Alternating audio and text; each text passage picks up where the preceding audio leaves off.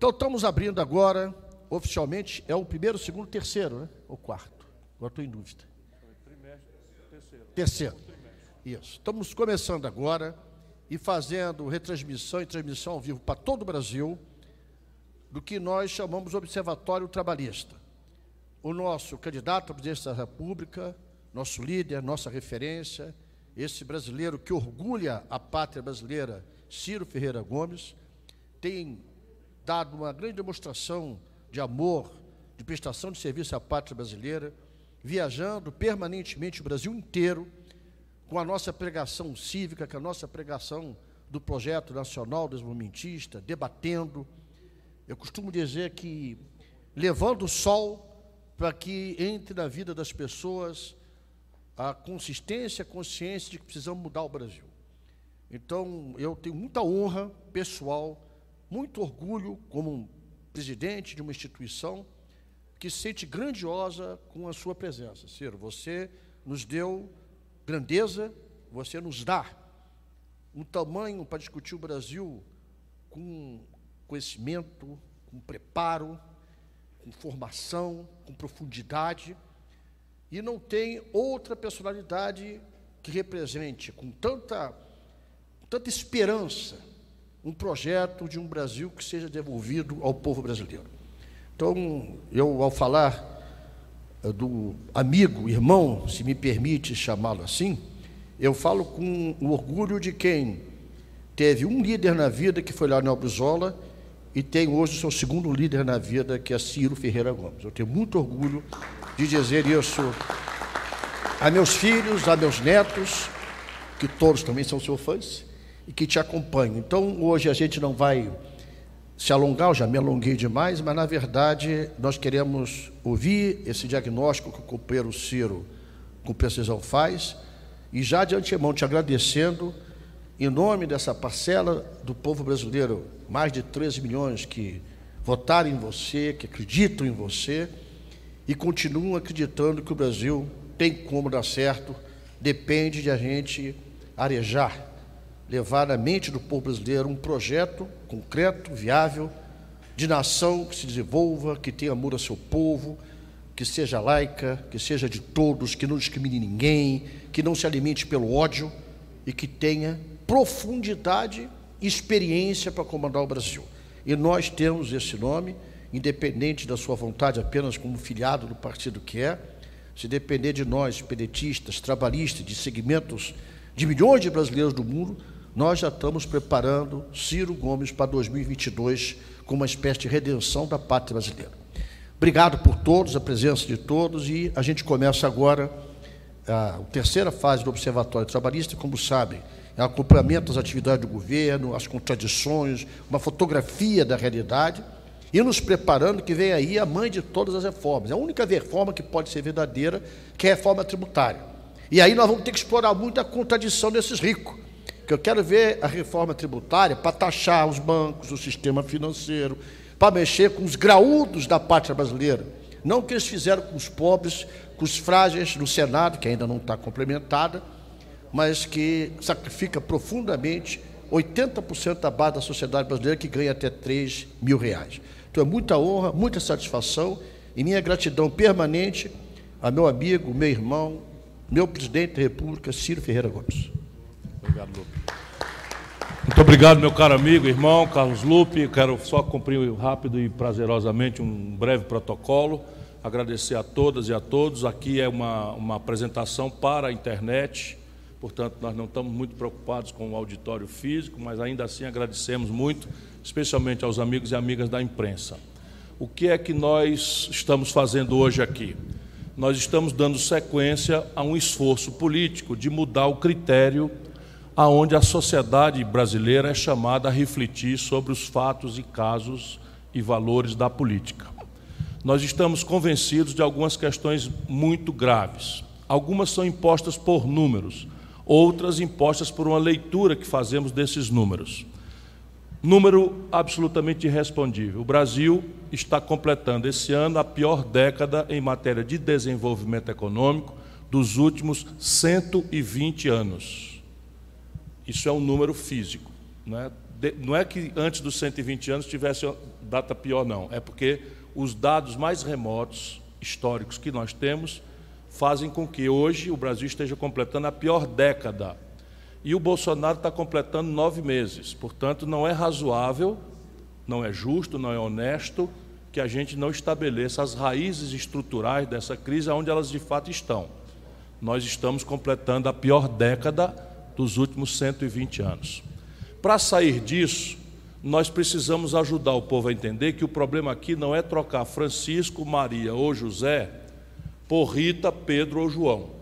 Não se trata definitivamente de substituir pessoas, personalidades como equivocadamente nossa latinidade acaba nos impondo muitas vezes como traço cultural. O problema é estratégico, é de modelo, é de desenho de economia política, é o modo, é o modelo econômico que, com que se organiza a economia brasileira, a relação do Estado, seu tamanho, sua, seu papel no processo de construção do desenvolvimento e da forma com que o Brasil é inserido na comunidade global que nem sempre é devidamente explicada na sua centralidade ao nosso povo. Para sair dessa encalacrada, nós precisamos consertar quatro motores, os quatro motores centrais do desenvolvimento econômico brasileiro, que estão no prego, como a gente diz lá para o Nordeste, ou que estão enguiçados, como a gente diz em outras regiões do país. O primeiro motor é o consumo das famílias. Esse motor é responsável por 60% do crescimento econômico do Brasil quando ele acontece. Então, o Brasil, quando consegue crescer, qualquer coisa que seja, 60% da causa desse crescimento é dado pelo consumo das famílias. Ninguém precisa ser Nobel de Economia para entender. Se as famílias consomem, o comércio vende. Se o comércio vende, emprega gente, contrata da indústria. Se a indústria vende, contrata gente, contrata e compra da matéria-prima e assim a roda da economia gira. O consumo das famílias é uma variável de emprego, renda e crédito. Portanto, hoje esse motor está colapsado e nós vamos tentar demonstrar a natureza objetiva para substituir ódios e paixões, interdições ideológicas exageradas, não é? por inteligência, por botar o povo brasileiro ter direito de uma ferramenta para avaliar como é que vão as coisas. O segundo motor é o investimento empresarial. No Brasil, hoje, nós estamos com o pior nível de endividamento das empresas da história brasileira. Nós também vamos tentar demonstrar isso, e com a capacidade instalada da indústria brasileira atolada em 66%. Também ninguém precisa ser Nobel de Economia para entender que se eu tenho uma capacidade de produzir 100 geladeiras e só estou conseguindo vender 66, eu não vou abrir uma fábrica nova de geladeira porque não existe mercado porque eu já, já tenho capacidade de produzir 100 e não estou dando conta porque não tem quem compre. Não é? Nós vamos tentar demonstrar isso também e como superar isso. O terceiro motor é o investimento público. Também ninguém precisa ser grande, sofisticadamente economista, não precisa ser, a não ser para entender, por exemplo, que no Brasil hoje há 24 mil obras paradas. Cada obra dessa, não só pelo benefício que causa em saneamento, em moradia popular, em estrada, em ferrovia, em porto, em aeroporto, em canais de irrigação, etc, etc, etc, etc, em abastecimento d'água, em gasoduto, uma série de questões, cada obrinha dessa emprega 200, 300, 500, mil pessoas. E hoje nós estamos, como demonstraremos, com o pior nível de investimento público da história do Brasil e com tendência a piorar. E, por fim, o outro motor da economia é a política industrial e de comércio exterior que não temos mais.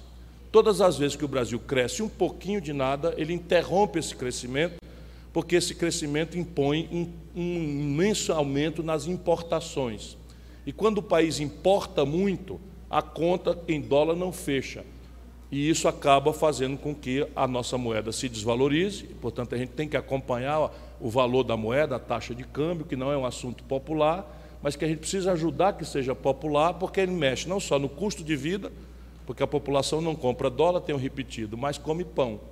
E pão é trigo, e trigo é importado do estrangeiro e paga em dólar. Agora agravado, porque o Bolsonaro não é, autorizou, sem explicação nenhuma, uma importação de 750 mil toneladas de trigo subsidiado dos Estados Unidos, o que vai aniquilar o esforço de triticultura local, especialmente no sul do país. São todos assuntos absolutamente práticos que a gente tem que, pedagogicamente, com paciência, com humildade, ajudar o povo a entender, para que o debate não seja a adoração ou o ódio despolitizado a esse ou aquele líder, porque nisso a irracionalidade, não é, a estupidez, a loucura imperam e o Brasil não aguenta mais é, tratar um problema dessa complexidade com esse nível de leviandade sentimental ou superficial ou despolitizada. Então, o PDT, graças à liderança do presidente Carlos Lupe, esse amigo e irmão não é, que a vida me deu e que tem nos dado todo o instrumental para trabalhar, o PDT está oferecendo ao debate brasileiro esta avaliação por trimestre. E é uma avaliação por trimestre que está ancorada numa história de 12 anos atrás, de 12, de, de, de 10 anos atrás. Então a gente quer mostrar com isso o quê? Como é que as coisas estão evoluindo, não é? De 2012, 2014, 2016, 2018, agora 2019, e assim será, será a nossa guia né, para debater esse aspecto da vida nacional, sem dispensar um grande debate sobre atitude, sobre valores, sobre retórica, sobre a condução dos interesses nacionais na comunidade internacional, que são assuntos mais subjetivos, que são menos claros nos números.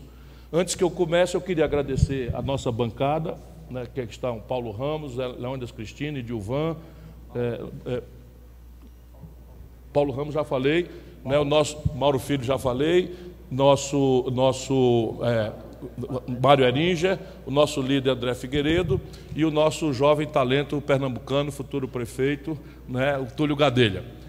É, esse trabalho não seria possível, nem muito menos é justo que se tribute a mim. Estão ali também o nosso deputado Salmito, lá, que é um orgulho, é um jovem talento que está surgindo na vida do Ceará, para, para o Ceará e para o Brasil, tem todos os dotes para prestar grande serviço, mas eu queria dizer que esse trabalho não seria feito se não fosse uma grande equipe que tem nos ajudado. Essa é uma equipe liderada neste aspecto pelo professor Nelson Marconi, da Fundação Getúlio Vargas, e o Germano faz a consolidação dos números.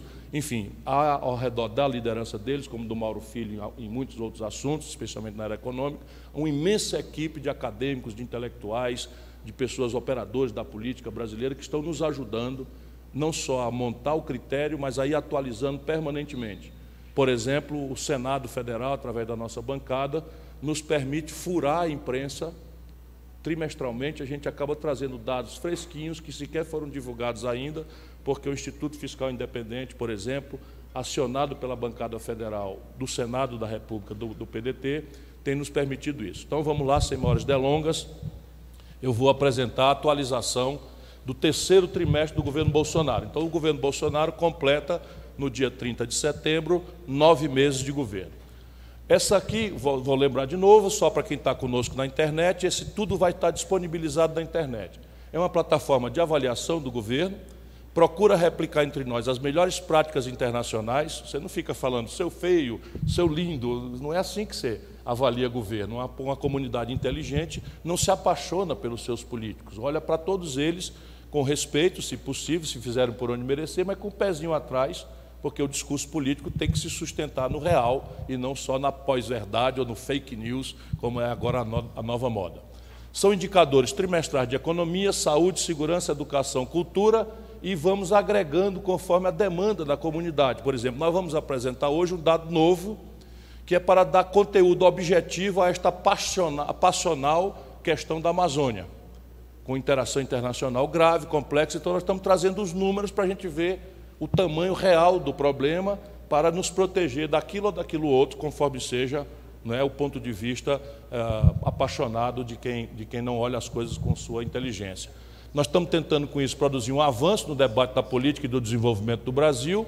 É uma ferramenta colaborativa onde qualquer pessoa pode participar, entrar, na, entrar no, nosso, no, nosso, no nosso endereço e sugerir indicadores que, eventualmente, que nós escolhemos alguns aqui, outros já estão na internet.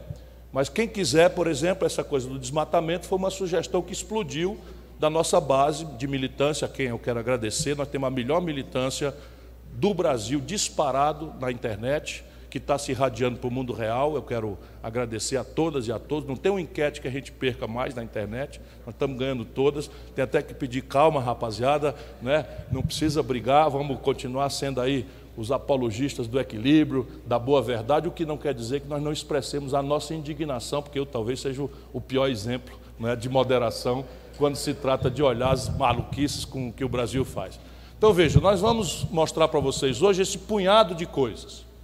Na economia é onde a gente se detém mais, porque o grande drama brasileiro que pode é, liquidar nossa nação, e isso não é exagero nenhum eu falar, ou inverter completamente e fazer do Brasil um exemplo de civilização para o terceiro milênio, está nesse conjunto de dados, de indicadores, que são uma espécie de termômetro daquilo que é a falta de um projeto nacional de desenvolvimento e como um projeto nacional de desenvolvimento podia subverter dramaticamente essa onda de, de, de, medo do futuro, de desesperança, de depressão, para uma onda de entusiasmo que está na mão da gente resolver. Depois vamos naqueles indicadores que são mais imediatamente comoventes para o nosso sofrido povo brasileiro. Questões de segurança pública, saúde, educação e meio ambiente, volto a dizer, são os números que nós vamos apresentar como um resumo, mas sempre essa plataforma é aberta, poderemos acrescentar outros dados. Na economia, Vamos por, começar por aquilo que é, é a, o, a, a, percepção popular na economia mais grave. Então, nós temos a questão do, do acompanhamento do desemprego. Aqui, em número de pessoas, nós temos então a população desocupada abertamente no Brasil está em 28,2 milhões de brasileiros. Hein? Não, 12,9. 12,9 milhões, 13 milhões de brasileiros em números redondos. Nota-se uma pequena queda no mesmo período. Sim, sempre lembrando que aqui o método é honesto. Nós não comparamos alho com, com bugalho, nós comparamos alho com alho, bugalho com bugalho. Então, até o, primeiro, até o nono mês de 2018, o desemprego estava em 13,1 milhões de pessoas. No mesmo período de nove meses, esse desemprego discretamente oscila para 12,9 milhões de pessoas. Nós vamos demonstrar aqui, mas vejam o que está acontecendo no Brasil. A população desocupada ou subutilizada cresce consistentemente. Então, comparando, mesmo que haja uma discreta queda totalmente pelo, pelo caminho da informalidade, que estão chamando de uberização da economia, a renda dessas pessoas aqui está caindo, esse, esse novo, novo emprego é todo mundo, esse povo que corre nas grandes cidades com uma mochila nas costas, ganhando menos de um salário mínimo. E a expressão disso, que é antevéspera disso, é a população é, subutilizada. 28,2 milhões de brasileiros estão se virando, absolutamente se virando.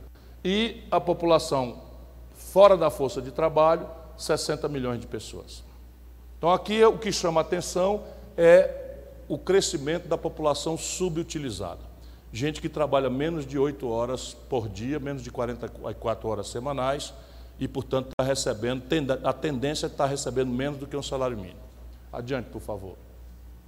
Esse é o mesmo número, só que agora por percentuais. Ali eram milhões de pessoas. Aqui, então, nós vamos ter que a taxa de desemprego está em 12,2%, da população economicamente ativa e a população subutilizada está em 24,8% da população economicamente ativa. Isso é uma aberração, porque aquele número é a antivéspera desse. Né? E a, a população que procura emprego há mais de dois anos também está aumentando expressivamente, no caso brasileiro, chegando lá aos 25%. Ou seja, um quarto da população brasileira que está desempregada está demorando mais de dois anos para conseguir um emprego e a tendência está piorando. Adiante, por favor. Aqui nós fazemos uma, uma, uma radiografia dessa mesma questão do desemprego ou do emprego, conforme grupos.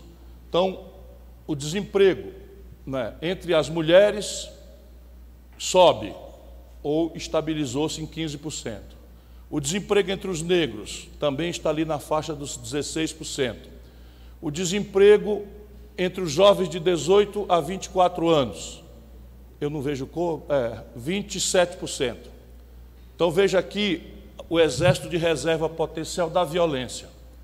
Entre os jovens brasileiros de 18 a 24 anos, o desemprego é de 27 criminosos por cento. E está sem reversão nenhuma.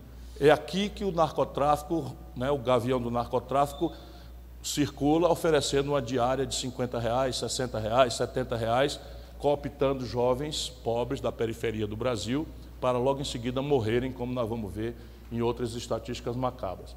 E o desemprego entre as pessoas que não têm ensino médio completo também é mais alto, em torno de 21%. Aqui entre as regiões, faltou os números finais aqui, faltaram os números finais.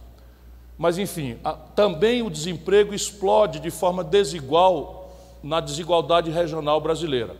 No Nordeste do Brasil, o desemprego é o mais alto, é 15%. Para uma taxa média nacional de 12%, nós estamos falando em 15% no Nordeste brasileiro.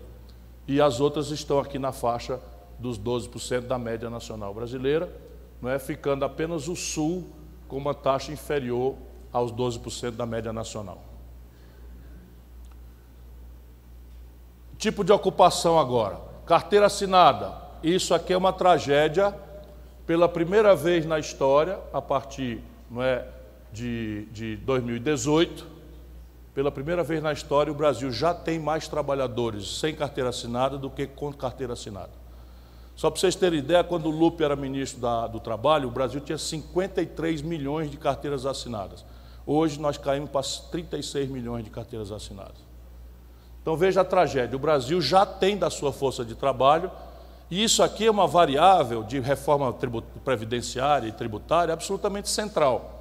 Porque se eu tenho que o eixo central de financiamento da minha previdência é a carteira assinada, pela contribuição do empregador e pela contribuição do trabalhador, se eu estou destruindo a base de incidência mais importante, que é a folha de pagamento, via não carteira assinada, evidentemente que a reforma que falam que é reforma não é reforma coisa nenhuma.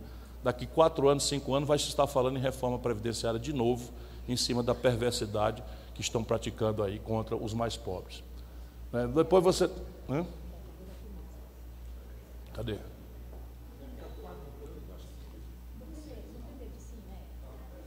Aqui, pronto. Então, aqui os 9% é o empregador e conta própria com a CNPJ.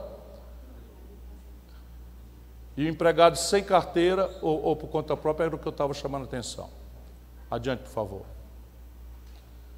Aqui a renda média do brasileiro, ela é dessazonalizada, tem, tem, tem uma discreta, um discreto aumento, mas é na margem. Então nós tínhamos em 2018 uma renda média de R$ 2.292, estamos com a renda média de R$ 2.305.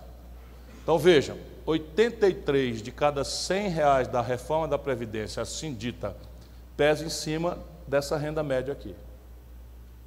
Então, quem ganha 26, 30, 40, 50 mil reais, não é chamado a contribuir com nada, e aqui está a renda média. Dos negros, está em 2004, a renda média. Né? E das mulheres, pela mesma jornada de trabalho, pela mesma atividade, as mulheres ganham a renda média de R$ 1.688. Então, aqui claramente né, um esforço regulatório, penso eu, de resolver esta equação né, de desigualdade salarial por etnia e por gênero. Adiante, por favor. Aqui nós passamos para outra, a outra página, porque o motor, consumo das famílias, se explica por emprego, renda e crédito. Veja o que está acontecendo no Brasil e não dá mais para adiar esse assunto.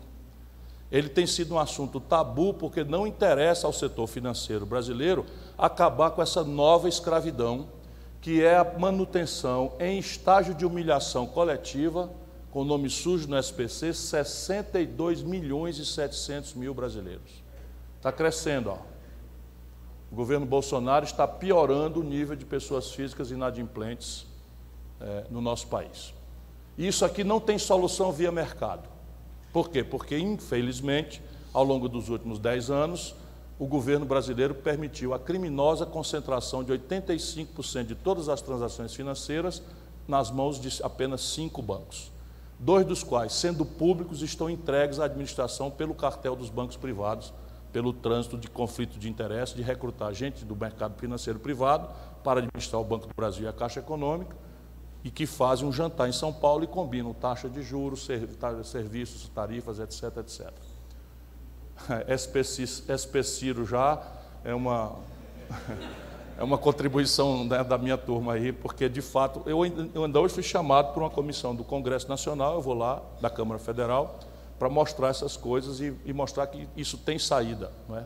Vamos adiante. Aqui está a outra, a outra questão, sobre, a mesma questão sob outro ponto de vista. O endividamento das famílias em relação à renda. Ou seja, está piorando a proporção da renda das famílias empatada só com a gestão de suas dívidas. Então, para uma renda que nós vimos que é de R$ 2.300, 44% estão comprometidas com o serviço das dívidas das famílias. Quase metade da renda. É? E o comprometimento da renda das famílias com dívida e juros chega a 20%. Também não há alteração, senão para pior, nesses nove meses do governo Bolsonaro. Adiante, por favor. O endividamento com cartão de crédito é o que salta aos olhos, e aqui está a maior forma de abuso do setor financeiro do Brasil. As famílias estão especialmente endividadas na pior modalidade de crédito, do ponto de vista do custo do crédito, que é, é a taxa de, de juros do crediário, do, da, da, do crédito rotativo do cartão de crédito. Então, nesse momento, 78,6% do endividamento das famílias é com cartão de crédito.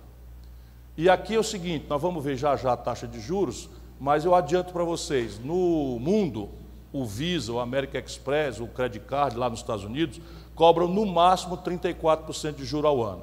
Essas mesmas bandeiras aqui cobram no Brasil pelo menos 270% de juros ao ano. E aí vão botar a culpa nas famílias de não estar dando conta de pagar suas dívidas. Adiante, por favor. A taxa de juros do cartão de crédito está aqui, ó chegou em 2016 a 416% e está em 295, 283 em 2019. Com essa taxa de juros, não tem como as famílias saírem da dívida. Não há a menor chance de acontecer. Adiante, por favor. O número de micro e pequenas empresas, porque é um fenômeno que sai agora das famílias para a micro e pequena empresa. Olha o galope terrível com que se estão destruindo a origem de sete em cada dez empregos no Brasil. Deixa eu dizer de novo: sete em cada dez empregos no Brasil são germinados por micro e pequenas empresas no Brasil. Pois bem, 5,4 milhões de micro e pequenas empresas brasileiras estão inadimplentes, segundo a fonte do Serasa Experian. 5,4 milhões de micro e pequenas empresas. Se cada um empregar três pessoas, nós estamos falando aí de 15 milhões de empregos por baixo, ameaçados de já já irem para o vinagre, porque do passo adiante da inadimplência é a falência. Está piorando sistematicamente. Adiante. A variação do PIB. Então, a, o que nós estamos vendo, a despeito da retórica do governo, etc., etc., é que a economia brasileira está jogando de lado. Então, nós tivemos a queda brutal, sem precedente, de 2016, caiu mais do que a Grande Depressão de, de, de, de, de 29, melhorou na margem, porque quando você cai 4,2% e cresce 1,1%, lembra que você está bem aqui. Né? Você, é como se você tivesse descido uma escada de 10 andares e subiu dois de volta. Você ainda está 8 degraus abaixo do, do nível do chão. Então nós crescemos 1,1 ainda no 2018 com o Temer e com o Bolsonaro a coisa piorou. Então veja, para quem está prometendo retomada no ano mágico, o primeiro ano de governo, quando todas as esperanças se renovam, etc. Hein? É, pois é, mas o, o número é esse, é gelado e frio. A economia brasileira, que tinha saído de 4,2 de queda para 1,1 de alta, lembrando que 4,2 você recebe 1,1, você está 3,3 abaixo do que estava aqui. Né? E ainda estamos aqui. Então você cresceu 0,7%. Jogaram o ano de 2019 fora. Lembrando o seguinte, que se você cresce a riqueza menos de 2,5%, você está simplesmente diminuindo a riqueza por cabeça, porque a família brasileira ainda cresce 2% ao ano. Então, se a riqueza cresce menos de 2% ao ano, a divisão por cabeça está sendo piorada, né? ou seja, está piorando a economia per capita do Brasil. Adiante, por favor. Aqui é o indicador de capacidade instalada que eu falei para vocês. Então, piorou também. Então, em 2018, nós estávamos com capacidade de produzir 100 geladeiras, para dar um exemplo, estávamos conseguindo produzir só 75 por falta de mercado. Agora estamos sendo capazes de produzir só 74. Então a capacidade instalada brasileira ociosa não existe investimento se isso aqui não passar de 85, 90. Só quando alguém experimenta chegar em 90 é que ele acredita que vai precisar de, de, de, de expandir a produção e aí tem um investimento. E isso aqui, por exemplo, mostra que é basicamente mentira a promessa oficial, porque ninguém vai ser salvo dessa tragédia pelo capital estrangeiro. O capital estrangeiro está desinvestindo no Brasil por causa disso aqui. E o que é desinvestindo? É a fábrica da Ford, do ABC Paulista, do São Bernardo, fechar. É a, é a fábrica lá no Rio Grande do Sul da Nestlé, fechar porque estão com capacidade instalada ociosa muito grande e isso significa que o investimento não está sendo remunerado, portanto, não haverá novo investimento se não se reverter isso. Adiante. Aqui está a variação do nível de atividade econômica, a gente faz uma, uma, uma radiografia, que a economia é um punhado de, de, de, de atividades. Tem a indústria, tem o comércio e tem os serviços. Então, a indústria, a produção física da indústria brasileira está abaixo da linha do zero. Ou seja, nós estamos decrescendo e pioramos de 2008 para cá muito. Então a indústria brasileira está descendo a ladeira. Isso aqui é, um, é, a continuidade de um fenômeno sem precedente na história do capitalismo mundial. É a maior desindustrialização da história do mundo. Numa hora desesperadora que a gente precisa abrir indústria, o Brasil fechou 13 mil indústrias nos últimos três anos. A atividade do comércio está um pouco acima de zero, 4%, né? depois do pico de baixa no fatídico ano de 2016, mas já vinha caindo a partir de 2014. Isso mostra claramente que a raiz estrutural, a origem da crise brasileira, está ali situada em 2012. Os números começam a se deteriorar consistentemente em 2012.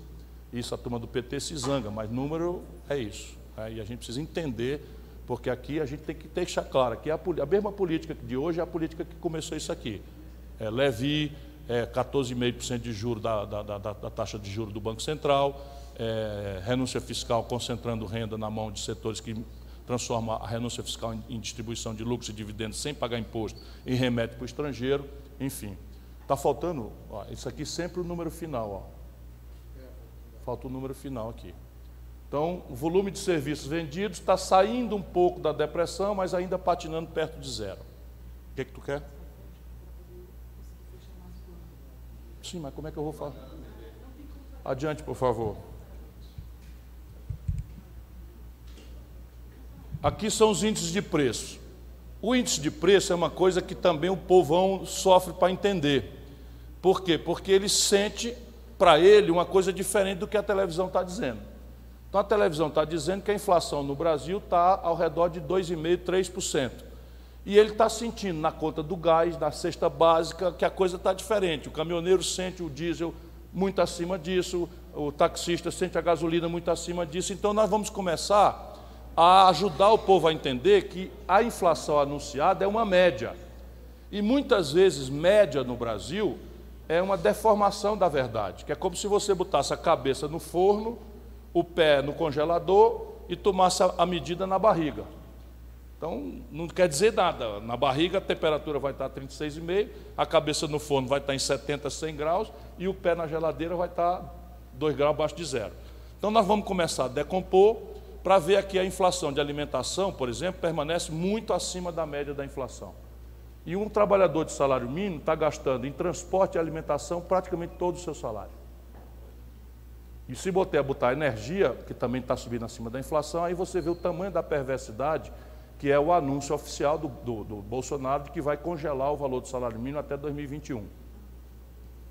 Então, você tem uma inflação que, por exemplo, no, nos alimentos, né, chegou a 16,8% no ano de 2016, caiu para 1,5% e volta para 4,5%, um ponto acima da média.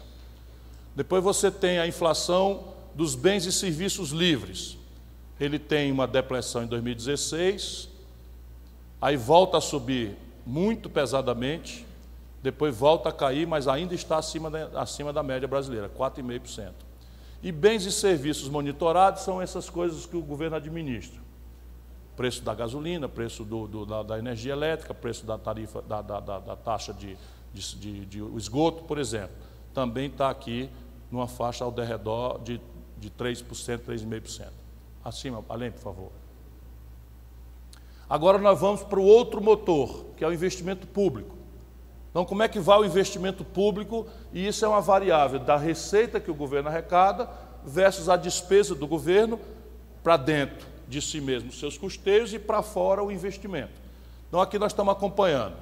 Em números atualiza atualizados, isso aqui é valor constante, tirado da inflação já, como se fosse tudo calculado a preço de hoje. Então, nós estamos chegando ao seguinte: a receita total do governo é 1 trilhão e 27 bilhões. Ela cresceu discretamente entre 2018 e 2019, mas muito discretamente a receita.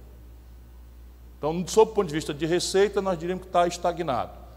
E a despesa primária, ou seja, aquilo que o governo gasta, menos os juros que ele paga para a dívida, cai também muito discretamente. Então você vê o país num arroxo fenomenal, o efeito é quase nada cai de 904 bi para 892 bi. Quase nada o efeito prático é, da, do, do, do, do, chamado austeridade com que o Paulo Guedes faz a sua retórica. Isso. Não cai nada, não cai coisa nenhuma aqui.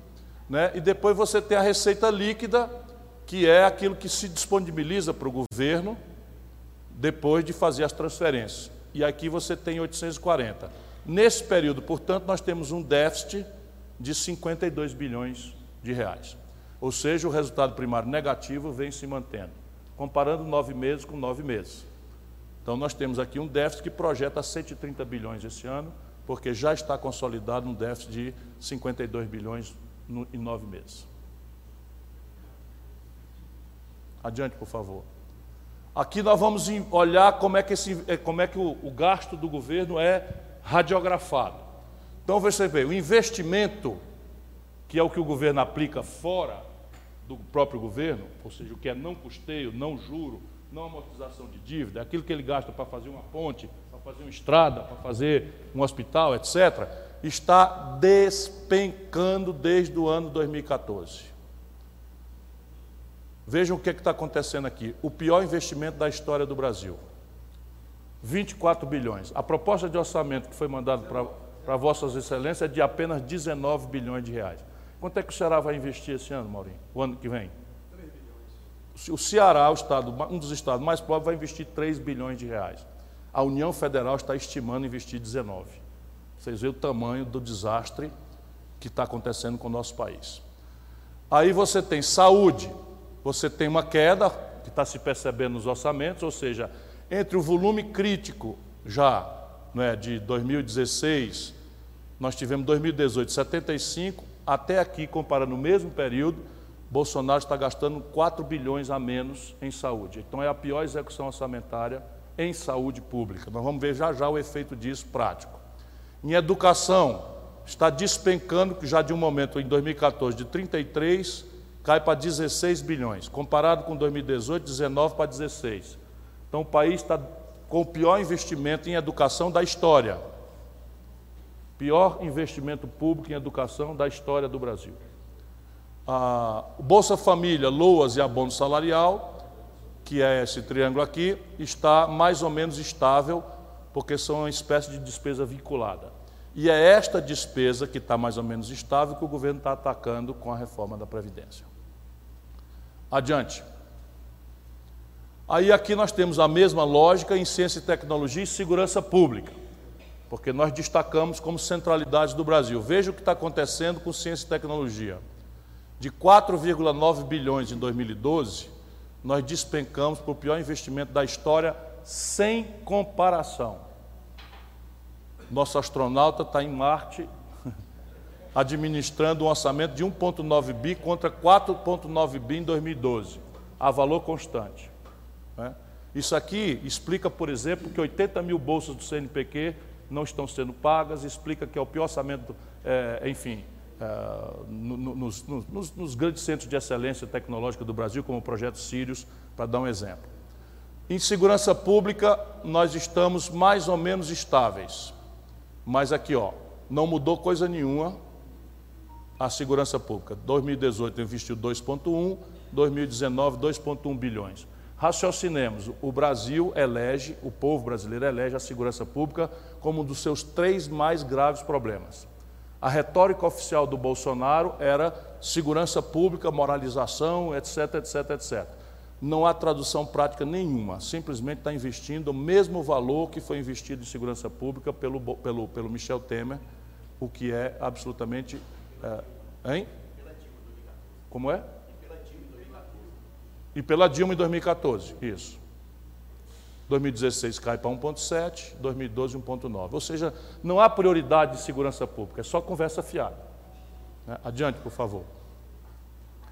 Aqui nós vamos examinando toda hora que o governo não paga a conta, quer dizer, a conta do dia a dia, que tem um déficit, esse déficit, esse buraco, vai para a dívida dele próprio, que é a dívida de todos nós, que é hoje assustador. Olha o que é está acontecendo no Brasil. A dívida bruta, que é um conceito correto, porque a dívida bruta é a dívida que o governo tem que rolar todo dia. A dívida líquida é a diferença entre essa dívida que ele tem que rolar todo dia e os possíveis recebíveis do governo ou caixa que ele tem na circulação de, do dia. Então, se ele tem, por exemplo, uma dívida ativa da VASP, que nunca ninguém vai mais ver, da Transbrasil, que nunca ninguém vai mais ver, eles pegam esse, esse ativo contábil e desconta daqui o que é mentira. Então o que importa é isso aqui. Olha o que é está acontecendo com a dívida brasileira. Por essa loucura criminosa da taxa de juros desde sempre. 2012 é 3,6 é, é, é, tri, trilhões de. Agora passamos para ter de tapioca. Trilhões de reais. Estamos em 5,5 trilhões de reais a dívida pública. No ano cresce 200 bi. Hein? Trilhões de reais, 5,5 trilhões de reais. Né? E a dívida líquida, 4 trilhões, também está crescendo é, na mesma velocidade. Isso daqui é visto internacionalmente como uma comparação do valor disso com o PIB do país. Essa comparação vale na literatura e na experiência internacional, porque, por regra, a dívida pública tem longo prazo. Então, em vez de você comparar a dívida pública com a receita do caixa, que é o que paga a dívida, você compara com a riqueza total do país para ter um sinal não é, internacionalmente reconhecido de se aquela dívida é administrável ou não.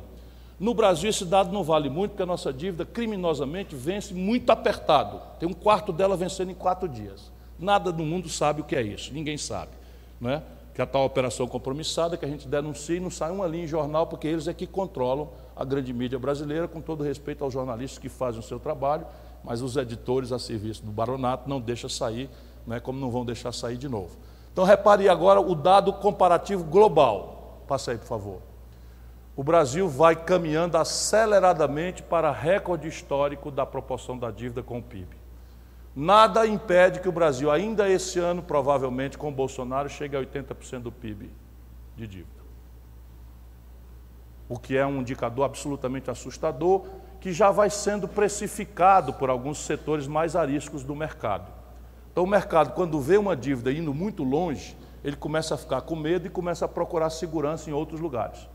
E isso causa uma desvalorização da moeda da gente, que a gente está sentindo na taxa de câmbio, que já está mais de um mês acima de R$ reais, embora a média, nós vamos ver aí, ainda esteja em 3,86. Adiante, por favor.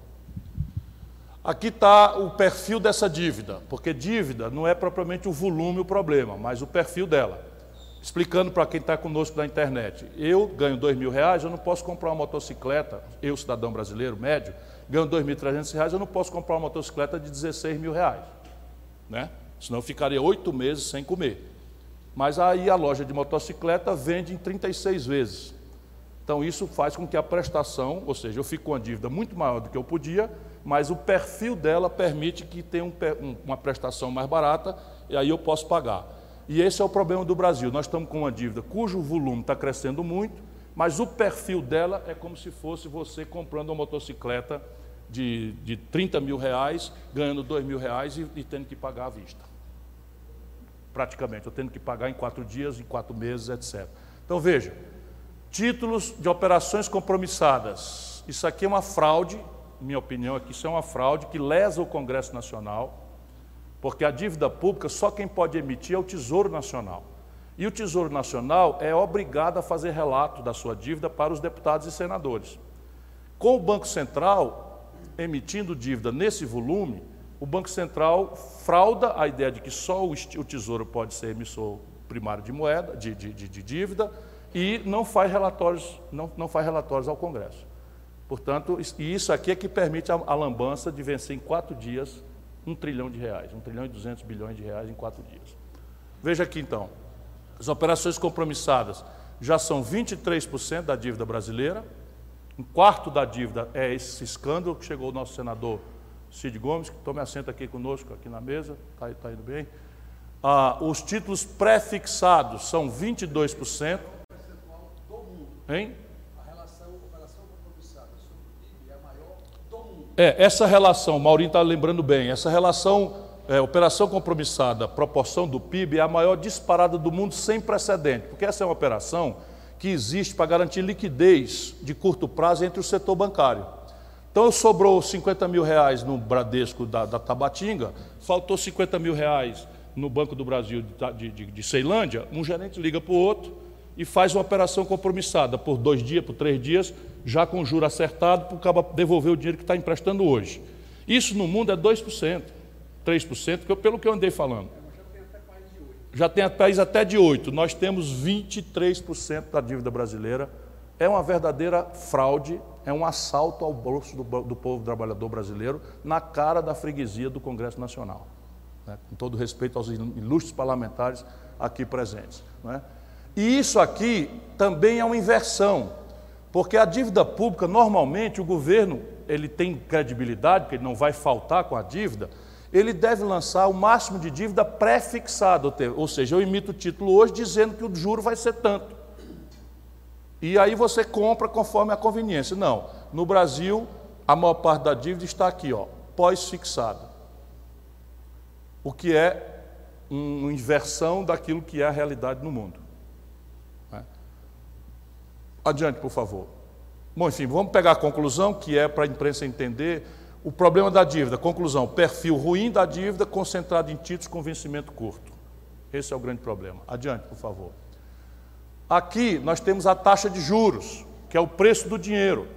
E aí vale a pena também sem a gente precisar ser economista. Se eu, para fazer uma roça, para ter um comércio ou para ter uma indústria, tiver um lucro menor do que o juro que o banco paga, ou que o governo paga, essa, esse investimento não acontece. Porque se eu não tiver o dinheiro, como é que eu vou tomar dinheiro emprestado para botar no negócio cujo lucro não vai dar para eu pagar o banco? E se eu tenho dinheiro, por que, que eu vou botar num negócio que me obriga a trabalhar, a correr risco, podendo botar o dinheiro moleza no papel do governo, sem dar um dia de serviço a ninguém, que é o que está acontecendo hoje no Brasil. Então aqui está, está melhorando, é muito importante que a gente chame a atenção disso, mas a taxa real de juros para uma pessoa física no Brasil, taxa real é a, a taxa de, de, de juros menos a inflação, de loucos 47%. Sabe quanto é isso na região do euro? Zero. A taxa de juros na região do euro hoje é zero. Sabe quanto é nos Estados Unidos? Zero. Sabe quanto é no Japão? Zero. E o Brasil, numa hora mágica como essa, que o mundo está todo com taxa de juros negativa, menor do que a inflação, o Brasil segue cobrando 47% de juro na ponta. E agora a pergunta é: qual é o negócio que rende 47% de lucro? Aí a gente fica entendendo porque a economia não anda. Fica conversando fiado. Se a economia não rende nem 7%, quanto mais 47%, como é que eu vou fazer a economia andar? Na pessoa jurídica, no crédito da pessoa jurídica, nós temos 15%. De qualquer forma, é uma das mais baixas, mas também não remunera. Por médio, os negócios da economia real competitiva têm um lucro médio de 5, 6, 7%. 15% só os hospitais bem administrados do Rio de Janeiro, e olhe lá.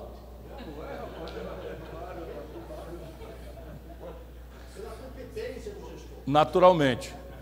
Agora repare, a taxa de juro oficial, vergonha para as esquerdas brasileiras, o Jair Bolsonaro está pagando a menor da história.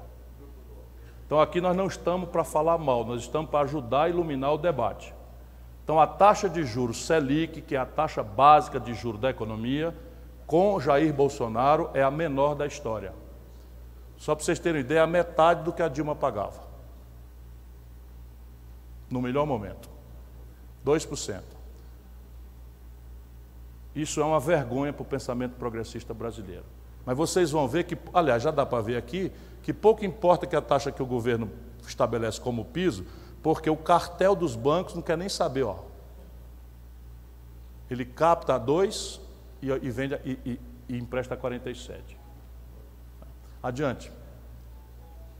Pessoa jurídica, 13% de juro, pessoa física, 45% de juro.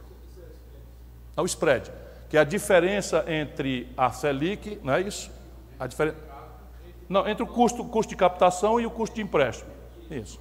Então, é, eu chamo de spread, que é basicamente a diferença entre o que o banco paga para captar e quanto o banco cobra para emprestar o dinheiro. Então, essa diferença é a maior do mundo também no Brasil. Sem rival. Sem rival. Adiante, por favor. Aqui a tragédia que nós já tínhamos percebido antes de qualquer imprensa ter dito, nós percebemos que aconteceu no Brasil uma inversão histórica para a literatura mundial. Simplesmente no Brasil chegou ao cúmulo a partir da, do desastre de 2016, 2017, nós chegamos ao cúmulo em que o volume de crédito para a pessoa física é maior do que o volume de crédito para as empresas. Entenderam? Quer dizer, você tem. É a única, a única vez na história do capitalismo mundial em que o, a pessoa física tem hoje 1 trilhão 870 bilhões de reais de volume de crédito praticado e a pessoa jurídica 1,43 trilhão de reais. E vejam que as curvas estão piorando. O que é um sinal abrupto, grave, profundo de depressão econômica difícil de ser revertida, porque só o crédito expandido para a pessoa jurídica é que explica o investimento portanto, a, a expansão da economia e, e do emprego. Adiante, por favor. A taxa de câmbio, como eu tentei explicar e vou repetir de novo, a gente precisa ajudar a popularizar esse assunto, porque a proporção do valor da moeda brasileira com a moeda estrangeira de circulação acreditada, que é o dólar, não só mexe com os preços da nossa vida, porque, por exemplo, o governo Bolsonaro, agravando uma tendência que vem do governo Temer, está com um terço das refinarias da Petrobras parados. Ou seja, a refinaria Duque de Caxias no Rio de Janeiro, e de está enferrujando, porque está quase um terço dela, mais de um terço dela parado, sem produzir. E o Bolsonaro está importando quase 200 milhões de barris de gasolina, óleo diesel, querosene de aviação, produtos de refinaria do estrangeiro. 80% disso dos Estados Unidos dolarizando, portanto, o preço do óleo diesel. A política de preço da Petrobras está dolarizada. Então fica o caminhoneiro, coitado, zangado com os governos, fazendo greve, acreditando em conversa mole do Bolsonaro, vota em massa no Bolsonaro, e a política é a mesma. Por quê? Porque o óleo diesel agora subiu a taxa de câmbio, sobe o óleo diesel. Subindo o óleo diesel, sobe o frete. A economia não tem carga, e aí não tem como repassar o frete. Aí eles pedem um tabelamento e o tabelamento não funciona, e é na, na mão oposta ao, ao discurso liberal. Tudo por estratégia de engordar a especulação que controla as ações não, não votantes da Petrobras. Molecagem, o Brasil é um país sangrado por todos os anos, mas aqui está o preço médio da taxa de câmbio, é o maior da história. O preço médio da taxa de câmbio a valor constante é o maior, quer dizer, não é o maior da história, porque depois do desastre do Fernando Henrique, essa taxa foi bem mais alta. Né? Mas agora está aqui, 3,86 é a média. Nós já estamos com 4,10, 4,12 há mais de um mês. Portanto, no próximo Observatório Trabalhista, nós vamos ver essa média crescendo. Repare uma coisa: esse aqui é o ano eleitoral, 2018. No ano eleitoral, uma tradição no Brasil, por insegurança dos mercados, sabe lá quem que vai ganhar, não sei o que e tal, as pessoas se refugiam na taxa de câmbio. Portanto, é um momento de crise. Nós estamos com a taxa de câmbio pior do que o momento de instabilidade eleitoral, o que revela, apesar da propaganda oposta, uma radical deterioração da confiança empresarial e, da, e do mercado financeiro no manejo da economia brasileira. O que quer dizer encarecimento da vida do povo, é, por, esses, por essa imediata transmissão do preço do dólar para as comidas, os remédios, as consultas médicas, as consultas de, de, dentista, porque todos os insumos, os meios de diagnóstico médico é tudo dolarizado. Adianta, por favor. Aqui é a balança comercial. Então vocês vejam que o Brasil está mais ou menos estável, mas a proporção do comércio exterior brasileiro está caindo. Estão caindo as exportações, que no melhor momento de 2018 chegou em 158, em 2012, 161 bilhões de dólares, caiu para 149, ou seja, está caindo a proporção das exportações brasileiras. Nós vamos já já ver a radiografia disso. E as importações não estão no pior momento, mas estão aqui em 117. O saldo, que é a diferença entre um e outro, está mais ou menos estável, mas a proporção do valor está caindo. Não é? Adiante. Aqui é outra tragédia brasileira.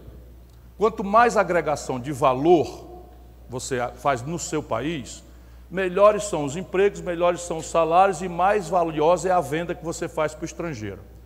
Quanto mais matéria-prima você exporta, menor é o valor, menor é a quantidade de emprego, menor é o volume de salários e de impostos que paga. Então o Brasil está simplesmente indo ladeira abaixo. Os manufaturados brasileiros, que já foram 12% em 2016 das nossas exportações, caíram para menos 8%. E os produtos primários também estão caindo, as brigas do, do Bolsonaro já estão começando a ter efeito. É, árabes retraindo compras, chineses retraindo compras, europeus retraindo e vão aumentar muito a retração por restrições ambientais e o neoprotecionismo. Tudo foi avisado que iria acontecer quando eles assinaram descuidadamente o acordo Mercosul-União Europeia. Eu sabia e anunciei aqui nessa plataforma que os europeus iam começar a pôr grave centralidade na questão ambiental para ter o pretexto diga-se de passagem, justo, porque o Bolsonaro está fazendo tudo errado nessa área. Né? Então veja a tragédia aqui. Né? Tanto as exportações, as duas estão caindo, mas a exportação de manufaturado está sumindo, ou seja, o Brasil está exportando só matéria-prima. E matéria-prima não paga a nossa conta. Todos os celulares nossos são em dólar. Toda a química fina dos nossos remédios são em dólar. Todos os meios de diagnóstico médico são em dólar. Já mostrei que os combustíveis, um terço já são dolarizados. É, todos os bens de capital da nossa indústria são dolarizados, etc, etc. Toda a nossa eletrônica, toda a informática, toda, enfim, tudo que agrega valor, o Brasil está importando. Resultado, daqui a pouco uma crise. Por quê? Porque milho, soja, petróleo bruto, minério de ferro in natura, não paga a conta de eletroeletrônica e, e, e química fina e coisas sofisticadas. Adiante, por favor. Aqui está a proporção entre primários e manufaturados na produção brasileira, nas exportações brasileiras. Como se repara, caindo os manufaturados e crescendo a proporção dos, dos meios de coisa. Isso aqui é um sinal daquela brutal desindustrialização que é a dizimação da indústria nacional brasileira. Adiante, por favor. Aí isso vai para uma conta que é todo o dólar que o Brasil tem que pagar para o estrangeiro e todo o dólar que o Brasil recebe do estrangeiro em todas as rubricas seguro, frete, turista que vai, turista que vem. Então, isso vai para uma conta chamada transações correntes. Está se aprofundando gravemente o buraco da conta corrente do Brasil em dólar. Sinal de que a nossa taxa de câmbio não vai sofrer qualquer tipo de valorização do real, provavelmente. Porque isso aqui é a mãe da desvalorização do real na prática. Fica especulando, ah, porque o Congresso fez isso, o Congresso fez aquilo, o Bolsonaro disse uma coisa, isso no mercado à vista Pode até mexer um pouquinho, mas quando você olha a tendência, é uma variável a taxa de câmbio dessa transação corrente que o Brasil tem. Então nós estamos falando aqui, nos, apontando para 60 bilhões de dólares de buraco, quase 3% do PIB. O que é um buraco absolutamente gigantesco né, na nossa conta corrente com o estrangeiro. Adiante, por favor. As reservas internacionais são uma espécie de caderneta de poupança em dólar que o Brasil tem guardado no estrangeiro. Nós temos 384 bilhões, isso é um dado importante, é uma, é uma, é uma evolução histórica, deu uma melhoradinha agora de 18 para 19, e, mas nós não precisamos guardar isso tudo em dólar, porque está acontecendo a seguinte contradição. Uma parte grande desses dólares nós compramos com dinheiro emprestado. Então nós pegamos dinheiro emprestado a 14%, e compramos dólar para botar na reserva. Essa reserva está aplicada a zero, porque o juro lá fora está a zero. Então nós estamos fazendo o seguinte lindo negócio. Estamos aplicando o dinheiro a zero, devendo 14%. Vocês estão vendo quem ganha com isso. Então, nós não devíamos ter essa, essa, essa, essa reserva tão grande, não é necessário. Uma parte dela poderia ser usada, por exemplo, para fazer um fundo soberano, pensamos nós, para reestruturar a dívida de empresas mediante um, um, esforço de investimento e emprego que nós planejamos naquela, naquela proposta de campanha. Oi. Diga, Maurinho. Se o valor foi construído com dívida, a outra opção, presidente, pegar esse excesso e abater dívida, porque isso tem um custo fiscal anual de 50 bilhões de anos entre essa diferença, pago por nós contribuintes. É isso. Ou seja, você não tem nenhum sentido você ter essa caderneta. É como se você tivesse uma caderneta de poupança com dinheiro emprestado do agiota. Ninguém precisa ser economista, entendeu? Então, a parte dessa caderneta de poupança você pode perfeitamente pegar e pagar o agiota e se livrar dessa dívida. Sendo que no caso brasileiro, a diferença de juro a gente paga com o dinheiro dos impostos que não tem para a educação, para a saúde, isso que o Maurinho, mais uma vez, corretamente me, me, me ensina, nos ensina. Adiante. Segurança pública. Já mostrei o número do investimento e agora vamos às consequências. Aqui há uma boa notícia. Né? As mortes violentas, os assassinatos, estão revelando uma tendência de queda no Brasil. Não é uma coisa desse governo, mas é justo, porque se tivesse explodido, nós íamos responsabilizar o governo, naturalmente, ainda que ele pudesse produzir explicações. Mas repare, 2016 nós anotamos 61 mil homicídios no Brasil. Em 2018 caiu para 57 mil. É, uma, é um genocídio, mas a revelar que está caindo é muito importante. E agora, até junho, está certo esse asterisco aqui, que é só lembrar que esse número de 2019 é até junho. Até junho nós tivemos, aspas, aspas, aspas, apenas 21.289 homicídios. Se nós dobrarmos isso, nós estamos indo para 43 mil, o que é bastante menor do que 57 mil. É um número absolutamente envergonhante para um país como o nosso, mas há uma tendência aqui.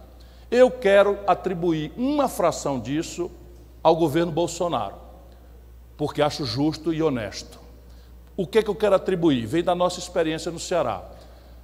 20% dessa queda em 19 foi produzido pelo Ceará, porque o Ceará derrubou em 57% os homicídios.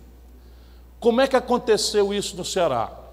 Nós mudamos a política, o governador Camilo Santana, e nós temos muita coesão política, nós mudamos a política de enfrentamento das facções criminosas. Havia uma ideia bem intencionada de separar as facções que viviam se matando, separar por presídio, e aquilo se revelou em ingenuidade trágica, porque cada um deles transformou o presídio deles em um castelo e passaram a comandar dali de dentro uma disputa selvagem por território, sem o constrangimento de rivalizar dentro dos presídios. Então foi feito um trabalho, uma mudança completa do, do, do mapeamento dos cárceres do Ceará, das, dos presídios do Ceará, e nós conseguimos que o governo federal nos desse 63 vagas nos presídios federais de segurança máxima, coisa que eu reclamo há mais de 10 anos, que são os líderes das facções criminosas de São Paulo, do Rio de Janeiro e que chegaram em Fortaleza, mandando no crime a partir dos presídios de São Paulo, do Rio de Janeiro, de Fortaleza, de Natal, com acordo com autoridades, como aconteceu em São Paulo. E aí o, o, o, governo deu as vagas, 63 vagas. Então, o Camilo transferiu 63 cabeças que nós tínhamos informação para mapear e isso despencou no Ceará, é flagrante a causa ser essa. Portanto, é justo, embora sociólogos estejam explicando que esse número vai, vai continuar caindo, porque a, a, a centralidade do homicídio no Brasil é entre jovens. E ficou tão grande a violência entre os jovens que está diminuindo a juventude, ou seja, está diminuindo a população que mata e a população que morre. Isso não é atribuível a governo nenhum, mas uma mudança demográfica. Entretanto, na experiência empírica do Ceará, é justo que se reconheça que o governo Bolsonaro fez o que nem o PT nem o PSDB fizeram por, pelos últimos 15 anos, que foi segregar os cabeças das facções criminosas em presídios federais. Então, só para ser honesto, porque o Observatório Trabalhista é um retrato da realidade para que a gente substitua paixões e ódios por inteligência, enfim. O governo Bolsonaro é um desastre, porque eles pegam um pedacinho do que eu falo e já vão ser desonestos na internet. Eu estou dizendo que só neste aspecto de oferecer vagas nos presídios federais que estavam ociosos para os cabeças do, da, do, do, crime organizado, das facções criminosas, eu tenho um reconhecimento importante para fazer do governo Bolsonaro. O resto é um desastre completo. Pronto, se quiser, dita aí, vamos ver se vocês conseguem. Na contramão da tendência, mulheres, não se entende por que os feminicídios estão crescendo de forma selvagem no Brasil. Então, nós estamos já com uma equipe estudando, especialistas sendo consultados. A grande hoje, a grande dúvida é ninguém entende por que está acontecendo, mas há uma hipótese: é de que o discurso misógino, machista, radical do Bolsonaro criou um ambiente psicossocial que vulgariza a violência contra a mulher e, portanto, o feminicídio também. É uma hipótese a ser observada, mas é uma tendência assustadora. E a outra tendência também, infelizes mulheres brasileiras que já sofrem dobrado, cresce de forma absolutamente selvagem os registros de estupro no Brasil. Nós estamos falando em 2019 na probabilidade de 66 mil mulheres notificando oficialmente terem sido estupradas. E os especialistas me dizem que esse número é muito subnotificado porque as mulheres têm vergonha de notificar têm medo de ir na delegacia, são maltratadas, muitas vezes são culpadas de terem sido vítimas de estupro porque pintaram a boca de um jeito ou vestiram uma roupa, eh, enfim, que algum canalha entenda que foi, ah, enfim, alguma coisa que atenue a, a, a barbárie que é se estuprar uma mulher. Adiante, por favor. Saúde. Aqui algumas péssimas notícias. Olha a questão aqui da cobertura de saúde da população brasileira para a gente tomar a relevância do SUS. O SUS é muito atacado porque, de fato, a população compara o que tem com o que ela idealiza que deveria ter. E ela tem razão de fazer isso. E, especialmente, há muito, muita indelicadeza, muita grosseria, muito maltrato, muita falta de respeito com o povo mais pobre na rede pública. Mas olha aqui, 77,6% da população brasileira depende do SUS e somente do SUS para ter saúde. Portanto, não é um assunto que a gente possa deixar por menos nem barato. Nós temos que proteger isso aqui e lutar para aperfeiçoá-lo. Mas proteger isso aqui. E repare que está aumentando. Ó. Por que está aumentando? Porque a crise econômica está expulsando pessoas do plano de saúde. Só nos nove meses Bolsonaro, quase 2 milhões de brasileiros saíram dos planos de saúde e migraram para o SUS por absoluta falta de capacidade de pagar pelo desemprego, pela perda da renda, etc. Adiante, por favor. Aí vamos acompanhando, são indicadores demográficos, a taxa de, de, de natalidade no Brasil está em 14,2% e a taxa de mortalidade em 6,51%. Nenhum registro mais relevante a fazer nesses números. Adiante, por favor. Aqui vem, veja um absurdo. A cobertura vacinal no Brasil está no pior nível da história. Não por acaso já morreram sete paulistas com sarampo. Quando Bolsonaro assumiu, o Brasil era um país internacionalmente certificado como área livre de sarampo. Não foi por causa dele, começou lá no governo Temer, mas com ele, 2019 até aqui, a taxa de vacinação despencou a um nível criminoso. E aí, então, quais são as que são? Ó, a tríplice, que é coqueluche, diftaria e tétano, cai de 90% para 57%, tudo comparado no mesmo período. Nós estamos arriscados a poliomielite, que está erradicada. Eu, no meu governo, nós comemoramos a erradicação da poliomielite, eu fui governador de 90 94, cai de 86% para 51% a meningite de 86 para 53, hepatite A e B de 86 para 53 e o número absoluto de imunizações cai de 114 milhões, que era praticamente universal, para 32 milhões de pessoas. Isso aqui é um verdadeiro crime que está puxando de volta a possibilidade de doenças revogadas no Brasil e nós precisamos iluminar esse debate, porque isso aqui não é um escândalo para o modo de escandalizar das coisas da nossa grande mídia. Mas acredito que até o Bolsonaro, sabendo disso, vai dar uma chamada no ministro, que é o papel de uma oposição séria e responsável. O presidente não é obrigado pessoalmente, ele é responsável, mas não é obrigado pessoalmente a saber de tudo. Portanto, nós estamos querendo que a imprensa pelo menos nos ajude, não é? Aí, aí os bolsonaristas fanáticos que passam, façam chegar ao presidente que é uma aberração você cair de 78% para 45% de cobertura vacinal em um país como o nosso. Adiante, por favor. Educação. Estamos terminando. Bom, aqui são os dados de sempre que nós vamos fazendo. Ah, o percentual de crianças em creche cresce no Brasil. Né? Nós não temos o dado de 2019, nenhum dado da educação, e essa é a nossa crítica. O Ministério da Educação sumiu com as estatísticas. Então, essa é a denúncia em relação a. Todos os números aqui são do passado, que revelam tendências positivas, razoavelmente positivas e tal, mas 2019 nós não temos nenhum dado, nem de criança em creche, nem criança na pré-escola, nem percentual de jovens do ensino médio, nem percentual de jovens do ensino superior. Está clandestina, também com a anta dessa que está aí no Ministério, isso é um imbecil criminoso que está aí, não merece outro nome, é um imbecil criminoso, não é? mas nós precisamos exigir, cadê a nossa imprensa que vai deixar o Brasil sem indicadores de educação, para a gente acompanhar criticamente o assunto? Não é? O orçamento a gente acompanha porque ele não, não depende dele, é o menor investimento dos últimos muitos anos em educação. E isso tem, tem efeito aqui na, nas matrículas. Vamos adiante, por favor. Bom, sem indicadores de educação de novo, 2019 nós não temos. Mas aqui é um número já muito importante da gente refletir. 23% dos garotos brasileiros de 15 a 29 anos nem têm oportunidade de estudar, nem oportunidade de trabalhar que é o que estão chamando meio cinicamente de nem-nem. E isso é o exército de reserva também da violência e de todas as injustiças brasileiras. É preciso que o dado de 19 revele, mas ele está piorando com certeza, me dizem todos os especialistas. Adiante, por favor. Meio ambiente é, uma, é, um, é um, slide novo, como entrou na, no, no debate brasileiro, e nós trouxemos os números. E vejam os números. Em 2012, Fonte, INPE. O Brasil teve entre janeiro e setembro 135 focos de queimada. Em 2014, 97, 135 mil, essa é a unidade aqui é mil.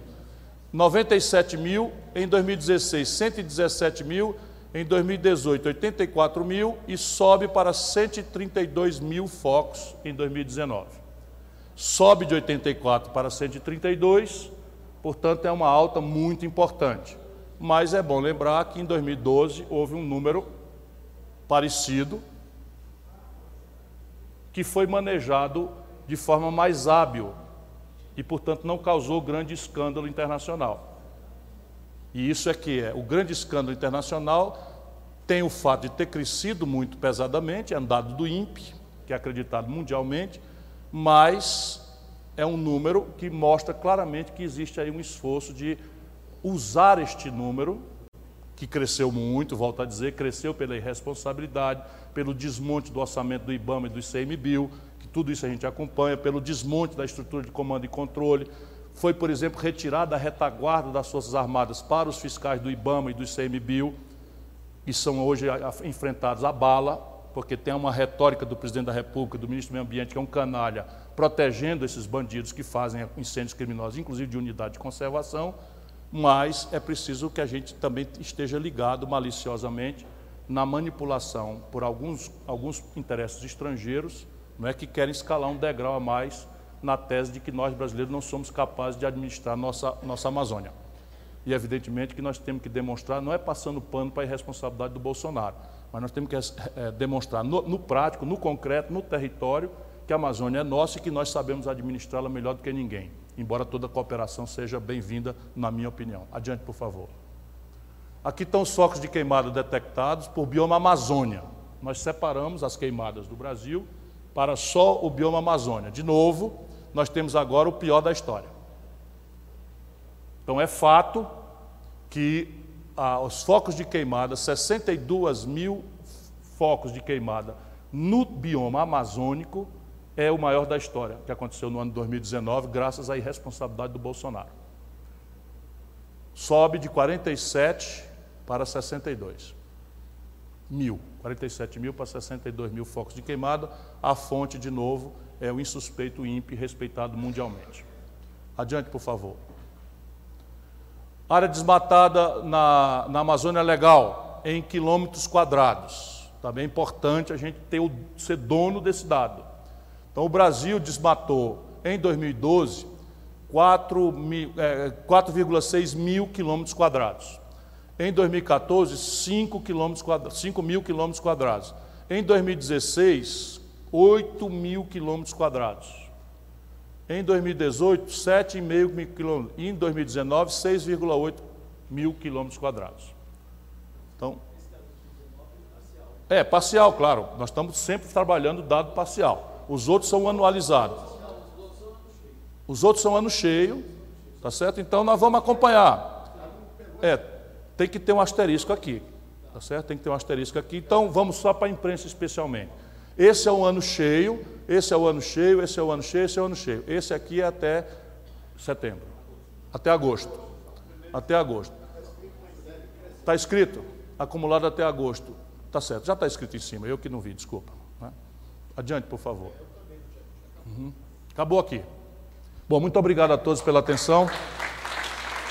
Esses dados estão na internet, eles podem ser contestados, negados e nós estamos honestamente disponíveis para corrigir qualquer equívoco. Indicamos a fonte, a metodologia, de onde vem o número, qual é, qual é o critério que nós utilizamos e fazemos isso com absoluto rigor científico, porque, volto a dizer, o que nós queremos com o Observatório Trabalhista é dar ao povo brasileiro uma ferramenta para que ele se proteja de manipulações de ódios e paixões e possa criticar, cobrar, acompanhar, elogiar os nossos governantes conforme a realidade não as manipulações do marketing, da propaganda ou do ódio especialmente.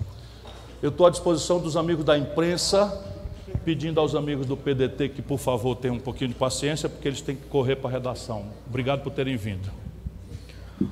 Olá, Ciro, bom dia. Eu me chamo Jorge Marques, sou colunista na revista Fórum. Eu tenho uma pergunta para te fazer, saindo um pouco rapidamente da área econômica, porque tem uma deputada do PSL que apresentou uma proposta que pede a revogação da PEC da Bengala, né? que faria com que ministros do STS voltassem a se aposentar compulsoriamente com aos 70 anos. Isso daria ao presidente Jair Bolsonaro a possibilidade de reconfigurar né, as forças ali no Supremo Tribunal Federal. Eu te pergunto, como que você observa essa tentativa de alterar a composição do STF? Ah, eu fui contra quando se transformou de 70 e 75 anos, porque era ali uma coisa golpista de enrijecer um quadro nomeado pelo PT. E agora eu tenho que ser contra, porque nós não vamos permitir que o chavismo, na pior acepção da expressão, venha para as práticas brasileiras. Porque isso rigorosamente é o que aconteceu na Venezuela, detonando a lógica democrática e criando essa crise e esse impasse institucional gravíssimo para os nossos irmãos venezuelanos. Por quê? Porque de repente o poder do executivo e a sua influência no parlamento, acabou alterando regras, deformando o sistema de, de pesos e contrapesos, de freios e contrafreios que a harmonia dos poderes deve fazer. Na prática, essa proposta permitiria ao Bolsonaro nomear seis ministros do Supremo Tribunal Federal, o que seria pura e simplesmente a institucionalização da ditadura que o Bolsonaro sonha, mas que vai ser todo dia ensinado que aqui não violão. Ele aqui vai se comportar dentro da regra democrática ou a gente corre com ele. Que fique muito claro para ele e para quem pensar diferente.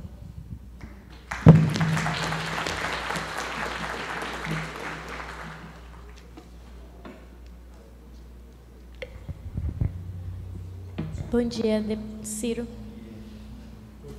Maia Oliveira, do Metrópolis.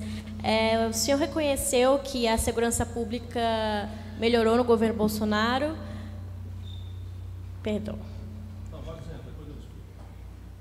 Que os dados, os casos os de homicídio é, abaixaram, diminuíram.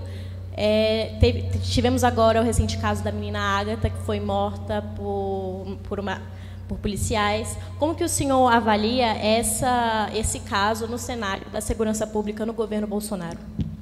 O governo Bolsonaro, de novo, eu lhe mostrei com números, não está dando nenhuma prioridade à segurança pública.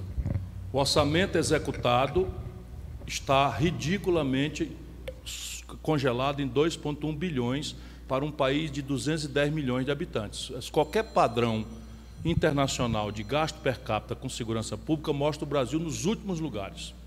E olhe que nós temos um perfil de segurança pública absolutamente deformado em relação mesmo aos países mais pobres, nossos vizinhos aqui da América Latina. Os números brasileiros são muito piores do que qualquer país que eu conheça em estado normal, não, não de guerra. Entretanto, por dever de decência, de honestidade, é preciso, isso é um dado, não, não é nenhuma generosidade minha, registrar que já em 2018 inverte-se uma tendência de aumento dos homicídios e essa tendência continua se aprofundando, uma tendência boa de queda nos homicídios, ou seja, nos assassinatos, no primeiro ano do governo Bolsonaro até aqui.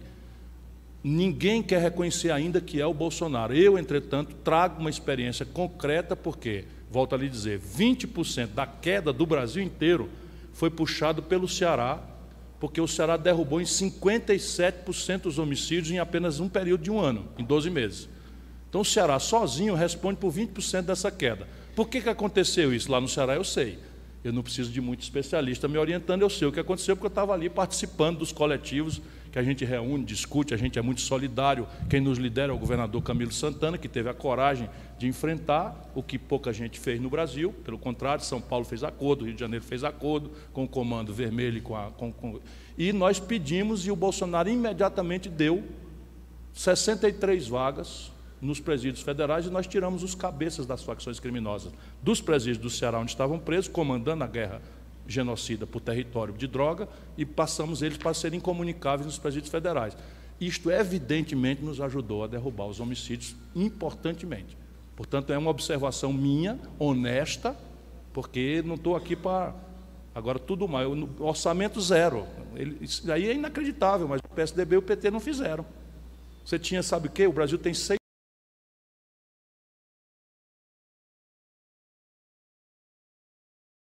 Era óbvio que a gente tinha que fazer isso, tirar e botar em RDD, federal, incomunicáveis, etc, etc. Óbvio. Né? Mas ninguém fez, e ele fez. Ok? Pronto? Muito obrigado a todos. Obrigado.